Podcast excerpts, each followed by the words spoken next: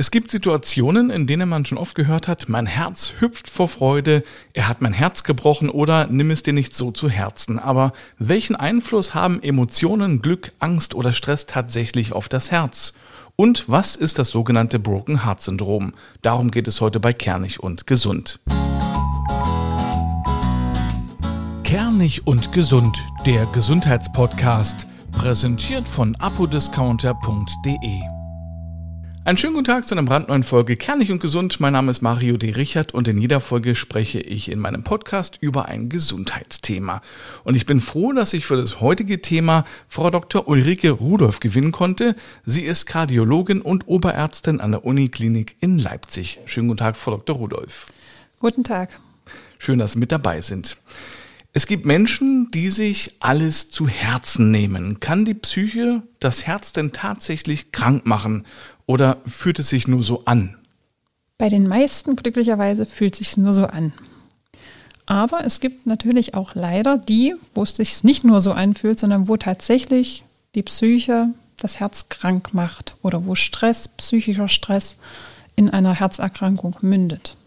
Ich habe mich ja im Vorfeld äh, über das Thema informiert und im Netz gelesen, dass die Herzbeschwerden von rund 40 Prozent der Patienten auf Stress, Ängste, versteckte Depression zurückzuführen sind. Das ist immens viel. Wie ich persönlich finde, betrifft das eher Männer oder eher Frauen? Das kommt jetzt wirklich ganz drauf an, welche Herzerkrankungsfolge man so im Blick behält. Weil eigentlich jede Herzerkrankung oder jede Herz-Kreislauf-Erkrankung ein bisschen auch den Risikofaktor Psyche hat. Die eine mehr, die andere weniger. Aber die Psyche, die Seele, die seelische Verfassung spielt eigentlich für die Entwicklung fast aller Herz-Kreislauf-Erkrankungen auch eine Mitrolle, genauso wie die klassischen Risikofaktoren, die wir kennen, also Rauchen, Diabetes, Bluthochdruck. Eigentlich ist die Psyche genauso in diese Region einzuordnen. Vielleicht nicht mit einer ganz so starken, großen Stärke, aber nahezu so groß. Was genau steckt denn hinter der Psychokardiologie? Ja, Psychokardiologie ist eine Zusammensetzung eigentlich aus Psychologie und Kardiologie. Das heißt Psychologie, die Lehre von der Seele und Kardiologie, die Lehre vom Herzen. Das heißt, es treffen sich Herz und Seele. Und dann ist die Frage, in welcher Art und Weise gibt es zum Beispiel eine Herzerkrankung und die Seele muss damit zurechtkommen oder umgekehrt gibt es eine seelische Erkrankung, die das Herz beeinträchtigt. Und das ist gar nicht so einfach herauszufinden, oder? Genau, das ist manchmal gar nicht so einfach und auch für den Patienten nicht, denn ein Patient geht selten zum Arzt und sagt, ich muss jetzt mal zum Psychokardiologen, sondern es ist eher so die Frage, welche Patienten merken, dass sie mit der reinen kardiologischen Diagnostik und Therapie eben doch nicht zurechtkommen oder welcher Kardiologe merkt, Mensch, der Patient ist eigentlich doch gar nicht so schwer krank, wie er sich fühlt. Also zumindest das Herz ist nicht so schwer krank, wie der Patient sich fühlt. Welche Patienten sind denn da betroffen? Das sind eigentlich alle Patientengruppen, die wir so in der Kardiologie sehen. Das sind zum einen auch Patienten oder Menschen erstmal, die verunsichert sind durch Empfindungen, die sie haben, also kleine Herzrhythmusstörungen, die ganz normal sind, die dann aber nicht wissen, ist da jetzt was? Warum denken sie das? Weil sie eben im Bekanntenkreis oder Familienkreis Menschen haben, die Herzerkrankungen haben und dann denken, oh, hoffentlich habe ich das jetzt nicht auch und gehen deswegen erstmal zum Kardiologen, lassen es abklären und der Großteil ist dann damit zufrieden und sagt, okay, ich bin herzgesund. Aber ein kleinerer Teil sagt sich, na, vielleicht ist nur noch nicht das gefunden worden, vielleicht ist da doch noch irgendwas. Und dann spielt die Seele natürlich eine große Rolle, die Psyche, die irgendwo ja, Angst hat, dass da was sein könnte. Und diese Angst ist einfach viel zu viel im Vordergrund. Also es ist auch so ein bisschen Hypochondrie? Mm. Jein. Ich glaube, Hypochondrie wird dem Patienten nicht gerecht. Weil auch Angst ist ja was, was das Leben sehr stark beeinträchtigen kann. Jetzt sagten Sie, es ist ein kleiner Teil, der dann tatsächlich ähm, ja nicht weiß, wie es weitergeht, wie er sich verhalten soll. Können denn solche betroffenen Menschen ganz normal weiterleben oder wie gehen die damit um? Wie können die damit umgehen? Ich hatte ja die Menschen genannt, die für kardiologische Verhältnisse nicht herzkrank sind. Was ist nun mit den Menschen, die tatsächlich herzkrank sind? Dann werden Sie in Ihrer Umgebung ganz viele Menschen kennen, die ab und zu mal zum Kardiologen müssen. Sie kennen vielleicht auch welche mit Bluthochdruck oder vielleicht auch jemanden, der schon mal einen Herzinfarkt hatte. Und die leben ihr Leben scheinbar ganz normal weiter. Und auch da gibt es wieder ein paar Patienten, die zwar auch einen Herzinfarkt hatten, aber sich dann denken, Mensch, mein Nachbar hatte auch einen Herzinfarkt, der macht das alles so ganz leicht, der macht seine Beete und alles und mir fällt das so wahnsinnig schwer, ich kann auch nicht mal mehr den Rasen mähen und irgendwie, es geht einfach nicht mehr so richtig. Die gehen zum Kardiologen und sagen, mein Herz ist ganz krank, ähm, ich habe den Herzinfarkt und es geht nicht mehr. Und der Kardiologe sagt, Ihr Herz pumpt eigentlich ganz normal. Da gibt es gar keinen Grund, warum Sie das alles nicht können. Und da spielt dann die Psyche mit rein. Einfach die Befürchtung, dass wenn das Herz krank ist, wenn der Motor stockt, wenn es äh, einfach da mal ein Problem gab, dass dann einfach gar nichts mehr geht. Und das ist einfach was, was die Psyche suggeriert und wo wir dann dran arbeiten können. Manchmal reichen Informationen, manchmal reicht einfach nochmal mit dem Patienten anzuschauen, was ist da im Herzen passiert, was ist gemacht worden, Befunde zu erklären und dann kommt er schon ein bisschen besser damit zurecht. Und manchmal muss man tatsächlich die Psyche noch deutlich mehr behandeln. Ja, wie machen Sie das? Sie sagen, es gibt Menschen, die geben sich dann damit zufrieden. Ähm, und dann gibt es aber die, die trotzdem weiter zweifeln, weiterhin Angst haben. Was machen Sie mit denen? Es gibt Patienten, die merken selbst, dass es irgendwie nicht mehr hinhaut nach dem Herzinfarkt und suchen sich deshalb spezielle Hilfe. Und wir haben immer wieder auch Patienten, die beim Psychologen dann sind, und der Psychologe weiß nicht so richtig, äh, was darf er denn jetzt mit der Herzerkrankung alles machen an den Therapien, die Psychologen anbieten. Und da haben wir auch eine ganz gute Zusammenarbeit, äh, dass die Psychologen dann auch rückfragen und ich komplett Entwarnung geben kann. Das Herz hält jede dieser Therapien aus. Wie lange sind denn Patientinnen oder Patienten ja, bei Ihnen in Behandlung? Zieht sich das über Jahre hinweg oder ist es eher so eine schnelle Nummer, wo Sie sagen, nee, das kriege ich in, in ein paar Monaten schon hin? Da muss man sagen, das hängt so ein bisschen momentan noch damit zusammen, dass das Fachgebiet ein sehr junges ist. Ähm, es gibt einen großen Bedarf und Patienten, die jetzt speziell zu mir in die Sprechstunde kommen, kann ich nicht einmal pro Woche zum Beispiel einbestellen, wie es vielleicht für manche notwendig wäre, um ein Gespräch zu machen. Also wo für mich klar ist, da steckt eine sehr starke psychische Belastung auch dahinter und der Herzinfarkt ist nur so ein kleiner Teil, ähm, der noch die Psyche von vorher mit verstärkt hat, dann gebe ich dem Patienten relativ schnell den Ratschlag, sich eben eine professionelle psychologische Therapie zu suchen, was auch nicht so ganz einfach ist tatsächlich, lange Wartezeiten.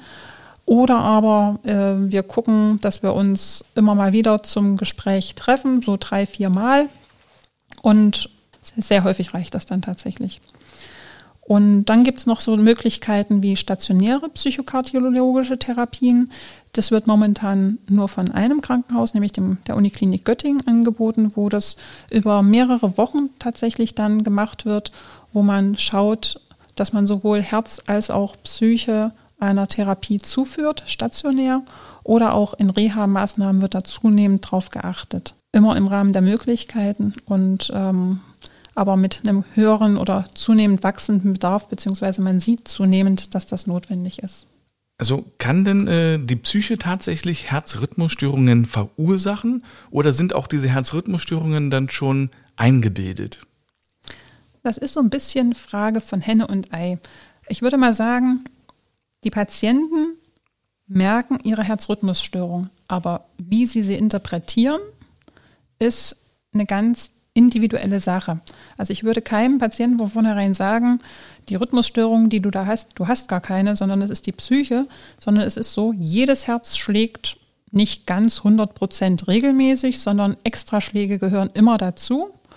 Und sogar, es können relativ viele sein, ohne dass das was ist, was Kardiologen behandeln müssen. Und womit auch Menschen zurechtkommen und sich keine großen Sorgen um ihr Herz machen. Aber es können genauso gut sehr wenig Herzschläge sein, die so doppelt kommen, also als Extraschläge.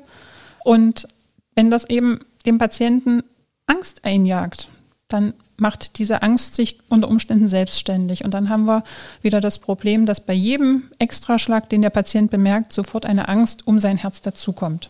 Und dadurch wird das Ganze nochmal verstärkt. Und dadurch kann das Ganze sehr verstärkt werden, ja. Gibt es Menschen, die besonders anfällig sind für sowas? Also sprechen wir jetzt vielleicht über Manager, die ganz viel Stress haben oder? Tatsächlich nicht. Es ist immer die Frage, wie geht man generell mit Stress um? Es ist ja nicht nur das Herz, was auf Stress reagiert, es ist ja eigentlich der ganze Körper, der auf Stress reagiert. Und es gibt Leute, die ja, können unheimlich viel Stress oder unheimlich viel auch Belastung aushalten. Und dann gibt es wieder andere, die können das nicht so. Und dann ist eben auch die Frage zum Beispiel, wie halte ich einen Herzinfarkt aus? Wie halte ich eine plötzlich auftretende Herzerkrankung aus? Oder auch wie halte ich aus, dass bei mir jetzt neu Bluthochdruck diagnostiziert wird und ich jetzt plötzlich Blutdruckmedikamente nehmen muss, obwohl ich gestern noch gesagt habe, ich bin kräftig und ich kann alles tun und Medikamente brauche ich überhaupt nicht. Und dann kommt ein Doktor daher und sagt, oh, du hast Bluthochdruck, du musst jetzt Medikamente nehmen. Selbst das kann Menschen ganz schön runterziehen und ihn erstmal zweifeln lassen an sich selbst und ja, und dann eben auch an der Frage, wie geht es jetzt weiter mit meinem Leben? Und Bluthochdruck merkt man ja in der Regel gar nicht selbst. Ganz genau, das ist das Problem. Und das ist das Problem, was wir Ärzte haben, Menschen zu sagen, ha, dein Blutdruck ist zu hoch. Im Hinblick natürlich auf das, was dann in 10, 20, 30 Jahren sein würde, wenn man den Blutdruck nicht behandelt. Also die Folgeerkrankungen, zum Beispiel Schlaganfall, zum Beispiel vielleicht auch ein Herzinfarkt, den man hätte vermeiden können, wenn nicht die Gefäße durch den Blutdruck so gestresst worden wären. Also kann Stress tatsächlich auch einen Herzinfarkt verursachen? Ja, sowohl über lange Frist, weil es eben einfach ähm, nicht gut für die Gefäße ist. Und auf kurze Sicht gibt es auch Untersuchungen zu, dass Patienten, wenn sie gefragt werden, was denkst du denn, was der Auslöser für deinen Herzinfarkt war, doch zu fast der Hälfte sagen können oder vermuten, dass ein stressiges privates Ereignis äh, dahinter lag. Vielen Dank erstmal dafür. Nach einer kurzen Unterbrechung machen wir weiter.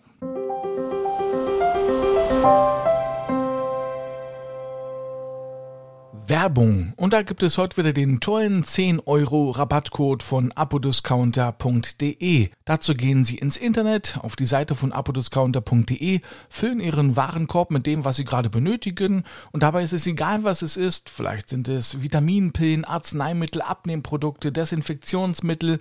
Dann gehen Sie zum Warenkorb und der sollte mindestens 30 Euro anzeigen. Das ist das Mindeste. Und an der Kasse geben Sie dann den Rabattcode Kernig10 ein. Alles zusammengeschrieben, das ist wichtig, kernig 10 und schon haben Sie 10 Euro gespart. Am besten gleich mal reingucken bei apodiscounter.de. Zurück zu Frau Dr. Rudolf. Wir sind hier in der Kardiologie in Leipzig an der Uniklinik und heute geht es um das Herz und die Psyche und wir sprechen jetzt über das Broken-Heart-Syndrom. Das Wort selbst hat man ja schon häufig gehört, aber was eigentlich dahinter steckt, wissen die wenigsten. Ich persönlich stelle mir das so vor, dass man eine emotionale Extremsituation erlebt, wie zum Beispiel den Tod eines geliebten Menschen oder vielleicht eine Trennung von der Liebe seines Lebens. Und da sagt man ja dann wirklich, du hast mir das Herz gebrochen. Und das Herz dann äh, in der Situation so heftig reagiert, dass ein medizinischer Notfall eintritt. Ist das so? Ja, das ist so. Natürlich nicht bei jedem Liebeskummer und auch nicht bei jedem Tod eines nahestehenden Angehörigen. Und es gibt da sicherlich auch noch mehrere Faktoren, die da eine Rolle spielen. Aber wir wissen, dass ein trauriges Ereignis, der Verlust, sei es vom Ehepartner, sei es vom Haustier, sei es auch ein, äh, ja, zum Beispiel Umweltkatastrophen, alles, was plötzlich akut auf einen einfließt, wo man vielleicht keinen Ausweg direkt sieht, dass das äh, ja in einer gewissen Weise, so wie man tief einatmet und es den Atem stocken lässt, auch das Herz kurz stocken lässt. Aber es ist ja durchaus nachvollziehbar. Ne? Also wenn ja, man wirklich jetzt genau. den Verlust eines geliebten Menschen äh, erleben muss, was passiert da im Körper beim Broken Heart Syndrom? Es kommt zu einer Ausschüttung von Stresshormonen, die dazu führen, dass die Blutversorgung im Herzmuskel runtergeht. Also es, es, kommt ja wahrscheinlich auch darauf an, wie, wie man selbst das Ganze verkraftet, wie lange das dauert, wie der Körper oder die Psyche damit umgeht, mit so einem Verlust, mit so einem Ereignis in seinem Leben. Was ist die Symptomatik aber? Also ähm, bekommt man denn Herzrhythmusstörungen? Sitzt ein Elefant auf der Brust? Ist es so wie so ein Herzinfarkt? Oder wie muss man sich das vorstellen? Ja, es, es fühlt sich tatsächlich bei vielen Patienten an wie ein Herzinfarkt. Sie äh, kriegen keine Luft mehr, sie haben ein Druckgefühl im Brustkorb und tatsächlich sieht man auch im EKG Veränderungen, wo wir denken als Kardiologen, wenn wir das EKG sehen, oh, Herzinfarkt, da müssen wir sofort handeln. Deswegen kommen die Patienten wie beim akuten Herzinfarkt gleich auf den Kathetertisch, um zu gucken, ob da die Durchblutung durch einen Verschluss von einem Kranzgefäß zum Beispiel beeinträchtigt ist. Und da stellt man als Kardiologe im Herzkatheterlabor sich die Herzgefäße des Patienten dar und ist erstaunt, Durchblutung in den großen Gefäßen einwandfrei.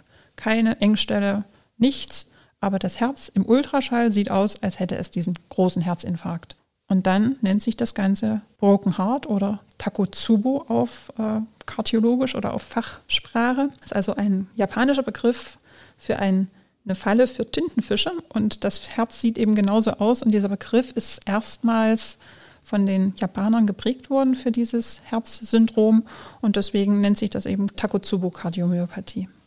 Aber was können Sie da als Ärztin gegen machen, wenn es sehr schwierig ist, das so zu differenzieren? Ja, in dem Moment, wo wir wissen, die Durchblutung ist gar nicht die Ursache dafür, dass das Herz so schwach gerade schlägt, ähm, dann wissen wir auch, okay, die Behandlung ist erstmal prinzipiell die gleiche. Wir müssen gucken, dass, es, äh, dass das Blut fließt. Wir müssen gucken, dass das Herz so entlastet wie möglich ist, also dass der Blutdruck gut ist, dass wir ähm, eine Herzentlastung mit Medikamenten schaffen und dass wir auch alle anderen Risikofaktoren drumherum, die wir reduzieren können, reduzieren. Wie gefährlich ist das Broken Heart Syndrom? Initial dachte man, ach, das ist gar nicht so schlimm, das geht wieder weg und dann ist das Herz gut. Mittlerweile hat man es etwas mehr erforscht und weiß, ja, also wer das hat, kann darunter tatsächlich auch ja, Folgen haben, wie es bei nach einem Herzinfarkt ist. Also nicht immer geht es komplett weg. Das ist ähnlich wie bei den Herzmuskelentzündungen. Viele heilen komplett aus, aber es gibt eben einige, die leider nicht komplett ausheilen. Das heißt, man könnte theoretisch auch daran versterben. Ja, im Akutfall auf alle Fälle ja. Ist es das, was man oftmals auch in den Medien liest, dass zum Beispiel betagte Menschen einen Ehepartner zum Beispiel verlieren und dann selbst innerhalb von wenigen Stunden oder Tagen versterben? Es ist zumindest ein Mitgrund dafür. Es sind sicherlich noch andere zu nennen, aber ja, das ist tatsächlich so. Also Ehepartner, wenn der Ehepartner stirbt, dann haben die Angehörigen in dem Moment ein deutlich erhöhtes Risiko im Vergleich zur gleich alten Bevölkerung, dass sie auch versterben. Jetzt äh, steht ja Weihnachten vor der Tür. Haben Sie da als Kardiologin das Problem, dass da vermehrt Menschen zu Ihnen in die Kardiologie kommen, weil eben der Herzschmerz groß ist und vielleicht äh, Stress mit der Familie da ist oder weil vielleicht jemand äh, ja keinen Besuch bekommt? Tatsächlich ja, aber eben nicht nur stressbedingt, sondern Patienten kommen häufig sehr verzögert. Was meine ich damit? Man hat schon Beschwerden, aber es ist ja so kurz vor Weihnachten und dann geht man nicht mehr zum Arzt. Man hat dann Beschwerden, merkt das auch und ja, dann ist das wieder weg und ja, man registriert das, würde vielleicht unter normalen Umständen zum Arzt gehen, aber nun ist ja bald Weihnachten und man muss noch so viel vorbereiten und man nimmt sich die Zeit nicht, diese Beschwerden abklären zu lassen ja, die Enkel ja kommen, die Familie kommt und dann denkt man sich, die kann ich jetzt nicht sitzen lassen. Ganz genau so, ja. Und natürlich hat man auch noch ein bisschen mehr Stress und da ist das, was ich eingangs irgendwann mal zwischendurch gesagt habe, auch Stress ist wieder ein Risikofaktor für alles Mögliche. Und wir haben dann meistens so ab zweiten Weihnachtsfeiertag relativ schwere Herzinfarkte, wo die Beschwerden schon seit zwei, drei, vier Tagen unter Umständen gehen und wo wir dann einfach deutlich schlechter helfen können, als wenn jemand mit akuten Symptomen kommt.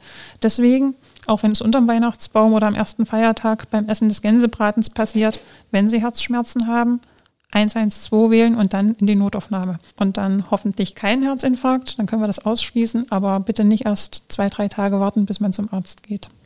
Danke für diese abschließenden Worte. Gerne. Alles Gute. Und Ihnen vielen Dank fürs Zuhören. Die nächste Folge Kernig und Gesund gibt es am nächsten Mittwoch. Alle Folgen hören Sie auf kernigundgesund.de und überall dort, wo es gute Podcasts gibt. Bis zum nächsten Mal. Tschüss.